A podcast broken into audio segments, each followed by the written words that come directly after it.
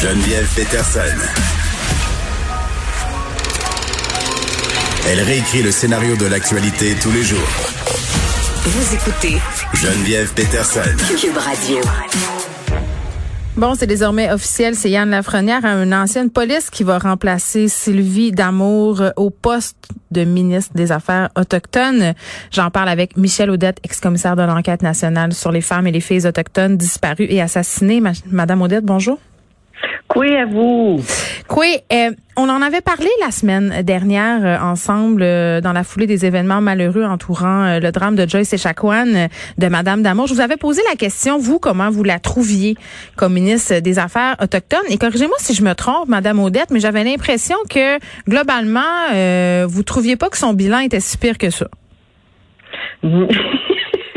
J'essaie d'être très poli parce que sur le plan ah! humain, moi, j'aime beaucoup de gens. OK? Ça, j'aime les gens. Mais là, elle plus là, fait que vous pouvez arrêter d'être poli? Ben, je vais, je vais être sincère, puis c'est pas, c'est pas facile, écoutez, parce que le côté humain, la personne, euh, je la sens très, très sensible, très humaine. Mais sur le bilan du travail, écoutez, euh, je vais l'avoir dit, c'est quoi les 50 appels euh, qui semblent avoir été mis en œuvre ou qui vont être mis en œuvre? On n'a toujours pas de réponse ou c'est pas clair.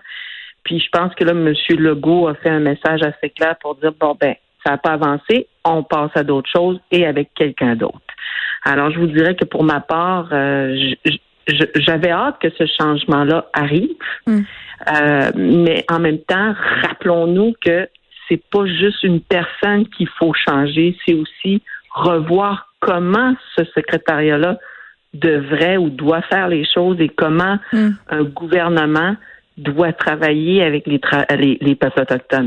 Oui, bon, là, j'entendais tantôt M. Legault en point de presse euh, parler de la façon dont on avait l'intention au gouvernement de travailler désormais avec les peuples euh, issus des communautés autochtones. Euh, bon, ce qu'il disait, en fait, là, M. Legault, puis je paraphrase, c'est que le gouvernement devrait, dans le futur, travailler en collaboration et même utiliser l'expression de manière fraternelle. Et j'ai envie de vous demander, est-ce qu'une telle chose est possible? Parce que vous faisiez euh, allusion au, secrétariat des affaires autochtones. Il va falloir changer euh, le modus operandi, puis pas juste un peu si on veut travailler de façon fraternelle. Là.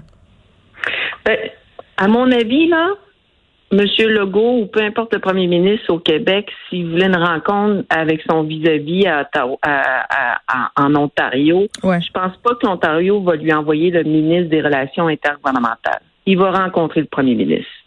Donc, c'est ça faut qu'on rappelle à chaque fois au premier ministre qui va venir en poste que les nations, ce sont aussi des gouvernements, ce sont nos élus, même si on n'a pas voté pour eux autres ou on a voté pour eux autres, nos titres de gouvernance. Donc, ça, faut que ça soit respecté. Et si le ministre des Affaires autochtones, quand on ne sait pas c'est quoi le mandat, ben c'est sûr qu'on veut se retourner vers un premier ministre. Donc, je pense qu'il faut clarifier le mandat exact.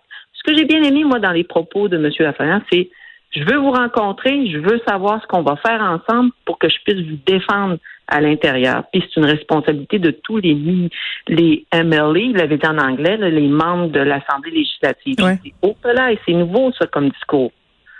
Hmm. En même Rassurant, mais à suivre. Oui, ben oui, puis en même temps, euh, je lisais un peu partout euh, les réactions suite à la nomination de M. Lafrenière. Euh, est-ce que c'est vraiment une bonne chose de, nommer un ancien gars du SPVM dans ces fonctions-là? Écoutez, son nom circule depuis octobre 2019, dans, en arrière, en arrière des, des, des ou des murs. Puis on a fait des analyses, on a regardé si jamais c'est lui, puis quand moi je sais que c'est une personne qui a représenté un corps de police, euh, puis qu'après ça, ben, je me suis dit, est-ce qu'il va être en mesure d'amener son expertise puis d'être sincère qu'il y a eu des, ben, il l'a dit lui, là, des pommes pourrites, mais qu'il y a eu des lacunes, des faiblesses ou des, des, des injustices, ça peut devenir un bon leader. Mais si c'est un discours juste pour nous rassurer, mais que finalement, ça va donner encore l'impression que ça n'a pas bougé, ça n'a pas changé, c'est pour ça quand je vous dis, on va être plusieurs à observer de très près euh, le travail et le message que le nouveau ministre va amener. Hmm. En même temps, puis c'est peut-être naïf de ma part euh, de poser cette question-là, mais est-ce que ça serait pas mieux d'avoir une personne issue des Premières Nations pour occuper ce poste-là? Ben, ils en ont même pas au sein même de leur famille politique. Là, de, alors, donc, ça serait difficile. Puis, un jour, moi, je me suis dit, le jour où je ferais de la politique à une certaine époque, là, euh, et si on me proposait le poste de ministre, si jamais j'étais élu dans mon comté, mm. euh, je sais pas si je dirais oui tout de suite. Pourquoi? Faudrait qu'il se négocie. Ben, parce que des fois, c'est juste pour appliquer une loi qui est qui, qui fait mal puis qu'on ne donne pas de marge de manœuvre, et si on revoit la nomination et son mandat, qui est plus une relation avec les peuples autochtones, d'essayer de, sensibiliser une machine, mais aussi un parti mm. politique, parce que c'est deux interfaces, hein? C'est une culture politique plus un mandat d'un groupe bien précis, avec une diversité, etc., etc. Mm. Alors, c'est assez complexe, mais je me suis dit, courage à ceux et celles qui l'ont fait. Puis j'ai un ami qui a été vice-premier ministre euh, dans sa province, qui est autochtone, et il a fait bouger beaucoup de choses. Ben oui, puis évidemment, mais OK, mais si vous aviez cette assurance-là, puis qu'on vous approchait, Madame Odette, pour vous présenter en politique, seriez-vous ouverte? Pas pour le moment. Pas pour le moment. Je me remets de l'enquête nationale.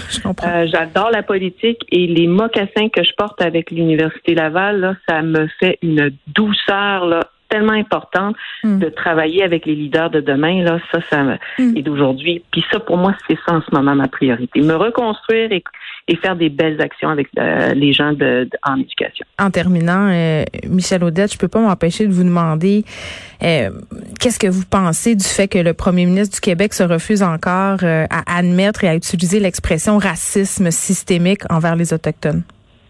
Moi, je pense que le débat il est important, il doit se faire et il se fait. Et ce n'est plus juste les peuples autochtones avec la nation québécoise, mais un mélange de toutes sortes qui est super tough, mais important à, être fait.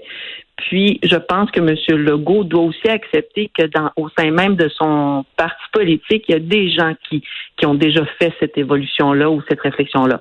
Ça, c'est un débat. Mais en attendant, il faut les faire en même temps, le débat et les actions. Hmm. Michel Audette, merci. Euh, Michel Audette, qui est ex-commissaire de l'enquête nationale sur les femmes et les filles autochtones disparues et assassinées. Merci de nous avoir parlé aujourd'hui.